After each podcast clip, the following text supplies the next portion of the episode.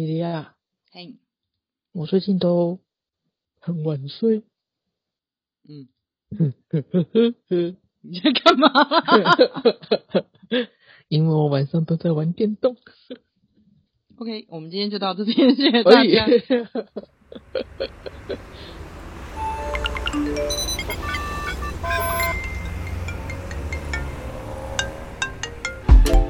Hello，这里是大黎。人生的问题就是学习的思考题。哎呦，你都不会玩电脑玩到半夜？呃，看我心情，我有时候会喜欢粗暴的对待我自己，我会刻意的熬夜。但是作为一个时间管理大师，嗯，怎样？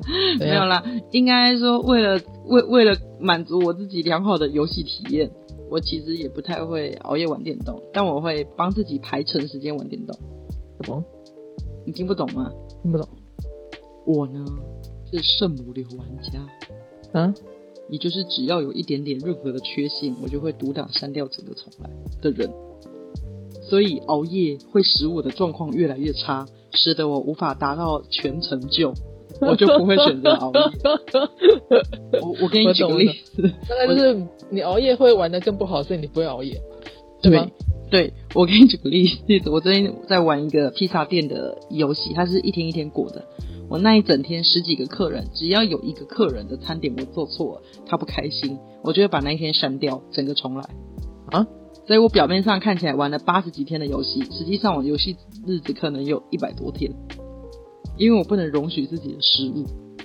而当人类熬夜的时候，大脑产生的废弃物就会变多，伤害自己的脑细胞。实际上，你的状况会越来越差，越来越差，越来越差。所以，为了让我的游戏有完美的成就的达成，我通常不太做熬夜打电动这件事，除非那天晚上我的目的就是熬夜。嗯，哦，那那有时候电视新闻说那种，呃，就是几天几夜不睡觉，一直在玩游戏的那种那种事件，你怎么看？我就觉得是傻瓜。就是你到底是玩游戏，还是你是被游戏玩？可是他们的目的不是也是要破关吗？对呀、那就看他们到底从游戏里面想获得一些什么。基本上哈，会会熬夜玩游戏这件事情，可能它的重点已经不在游戏本身了，那在哪里？它的重点可能是在于从游戏里面获得的其他的东西。你是说虚拟的那个币之类的吗？嗯，对比方说游戏里面额外获得的成就感，游戏里面额外获得的声光享受，游戏里面跟朋友互动再也不寂寞，游戏里面可以不断获得的肯定，还有游戏里面的各种神圣时刻，你是救世主，你是什么什么的，又或者是那里面充满一个安全试错的环境。如果你在里面赌博的话，你可以把自己全输，反正随时可以重新再来。那一种安心感才是人终极去追求的。就是在现实生活得不到的，利用游戏去反馈这样子。对，所以其实游戏本身并不是一个问题，问题是这个游戏背后带给你什么。所以这嗯坊间游戏这么多，你有对每一款游戏都沉迷吗？不会啊，对啊、你对什么沉迷啊你最近在玩拉米，还有一个就是音乐节奏那种游戏，？OK，那你想想看，拉米游戏给你带来最大的快乐是什么胡牌。？OK，那一个瞬间，你大脑去想过，然后把你的牌给全出了，是不是有一种快乐？嗯，嗯，而且拉米在与人互动的期间，你也可以享受这一种胜利的感觉。那因为它使用的是虚拟货币，所以就算你输了，你也不会有金钱上的惩罚。对啊，除非是氪金，但我又不是个氪金战士。对，可是你只要看广告，你就可以获得它的金币，哦，对对对，是不是？又可以得到一时的快乐？嗯，于是你就被游戏设计师给控制了，那就是他的目的。你有没有发现游戏里面有一个打卡机制？有啊，第一天一百块，第二天一百零200块三天，对对，然后慢慢累积，最后一天会有一千块。对，他再给你一个正向反馈，透过这个正向反馈之后，你就会觉得我今天必须去，这是一个登门槛效应。如果他突然要你去，我突然给你钱，你可能第二天就不会去。但是因为你一天一天的累积，你就觉得你应该去。再来会有一个沉没成本的问题，他给你一个等级，给你一个角，给你一个角角色，你会觉得我对我在这上面花了这么多的时间跟心力，现在要我放弃我情何以堪啊？对对对，会有这种对吧他就自然会有这种状况。音乐游音乐游戏更明确，你每按对一个键，它会出现 perfect，good job，对，你会看到自己成长的轨迹。那种正向回馈都是在现实生活当中很少见的。难道你一难难道你一回家，你妈看到你回来，她就说今天很准时哦，perfect。妈妈妈妈其实不会这么，平常是有多不准时啊？是的，是的，是。所以，嗯，应该说，我觉得现在的游戏做的非常非常的好。那个好，其实是他掌握了人性本身的需求。所以之前在网络就有讨论过一件事情，有一张梗图，有一张名非常红，就有人去问：哎，我的小孩沉迷于电动，要怎么办可以让小孩不要沉迷于电玩游戏呢？然后他们就提出了七点方法。那就：第一，你要告诉小孩。电动是要用尽力气、全神贯注才能完成的事。第二，你要定定他玩电动游戏的进度与目标。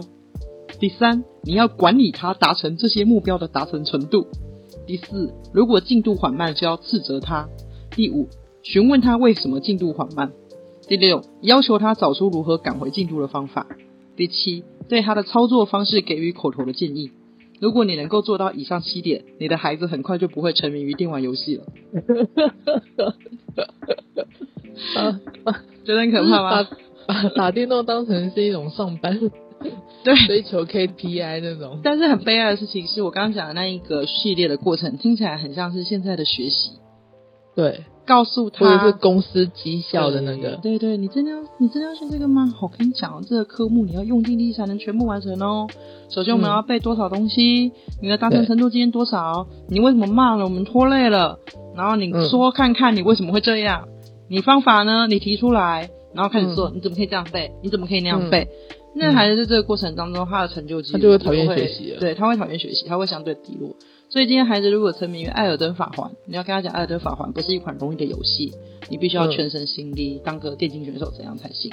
你每天要打打破三个网，你今天怎么只有打破它？你真的很弱。看看你隔壁同学，他都二周目了。对，就是你一直这样这样这样这样这样这样做，他基本上就会觉得很崩溃。会，所以反所以反过来，有人就问游戏设计师，请问要怎么样让自己的小孩沉迷于学习呢？你猜他怎么说？就跟游戏那个一样，你要给他呃正面的鼓励什么的。对，他就先说他设立一个大的游戏目标，然后为他设定一个很棒的意义。高考考完了，你会获得一个什么样的成就？然后呢，把这些大的目标设定成小的，他可以做到的几的节点，一旦做好了，会给他及时的反馈，perfect，good job，跟音乐游戏一模一样。然后每做完一件事情之后呢，还会给他一些特殊的成就的奖励，而这些奖励是可以累积的。今天算一题数学，明天也算数学，后天也算数学，集满三天了，我给你什么什么什么的。他会用这一种特殊的反馈方法，当整个学习变得跟游戏一样，其实就会变得很嗨。嗯，这个其实就会变得非常有趣。嗯，对啊，可是不并不是每一个学习场域都会这样子去做鼓励，不会。所以其实我们现在在谈自主学习嘛，对，那自主学习基本上就是希望大家可以这样去想，但大家不要误会，不是为自己设计游戏。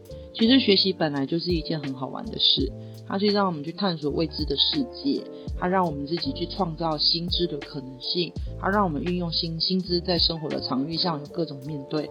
所以学习其实本来就是一件很有趣的事，是我们后来的学习场域把学习变成一个工厂加工的历程，才会让学习变得很无聊。这是我们以前说的那个填鸭式教育。对，填鸭式教育对应的就是打卡式的上班，但是上班跟工作也应该是要做让人开心的事。对啊，我为我的工作感到骄傲，我知道我在做什么，我知道做的每一个小项目得到的反馈会是怎么样的。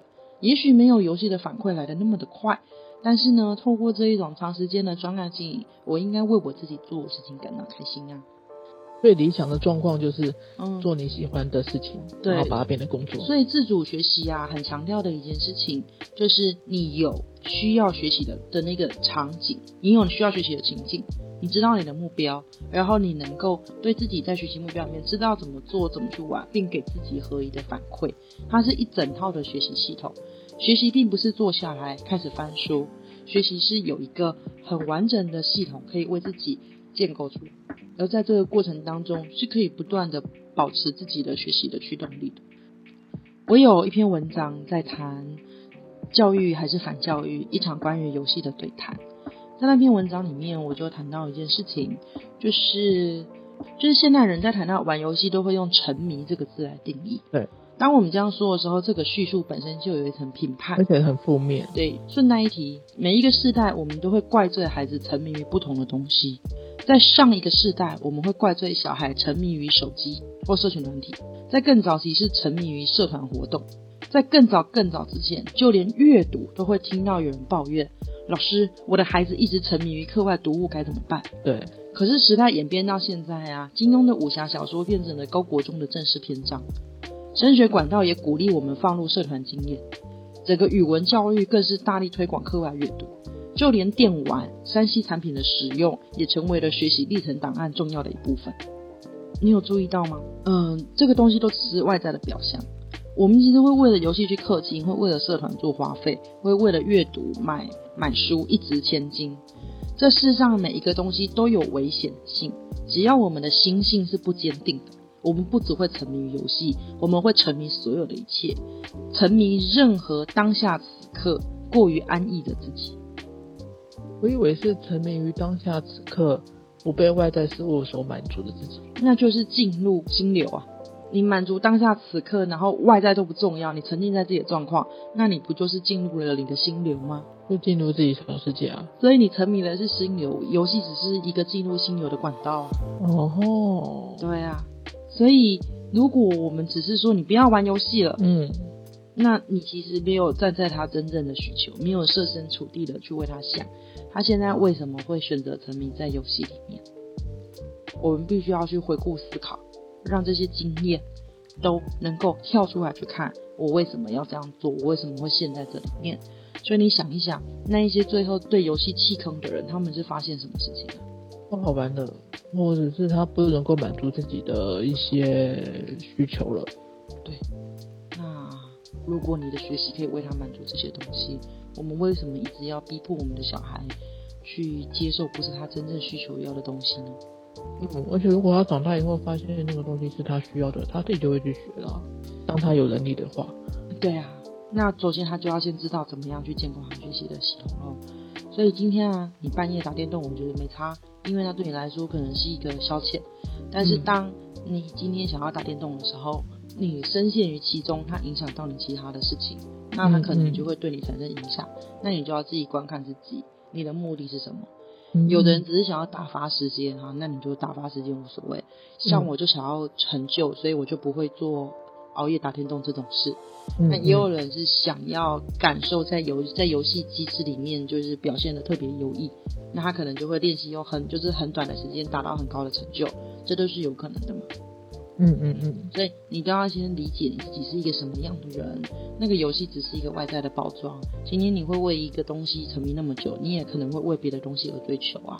比方说你可能追星啊，对比方说你可能会有其他喜欢的项目，那都不是单单去看这件事。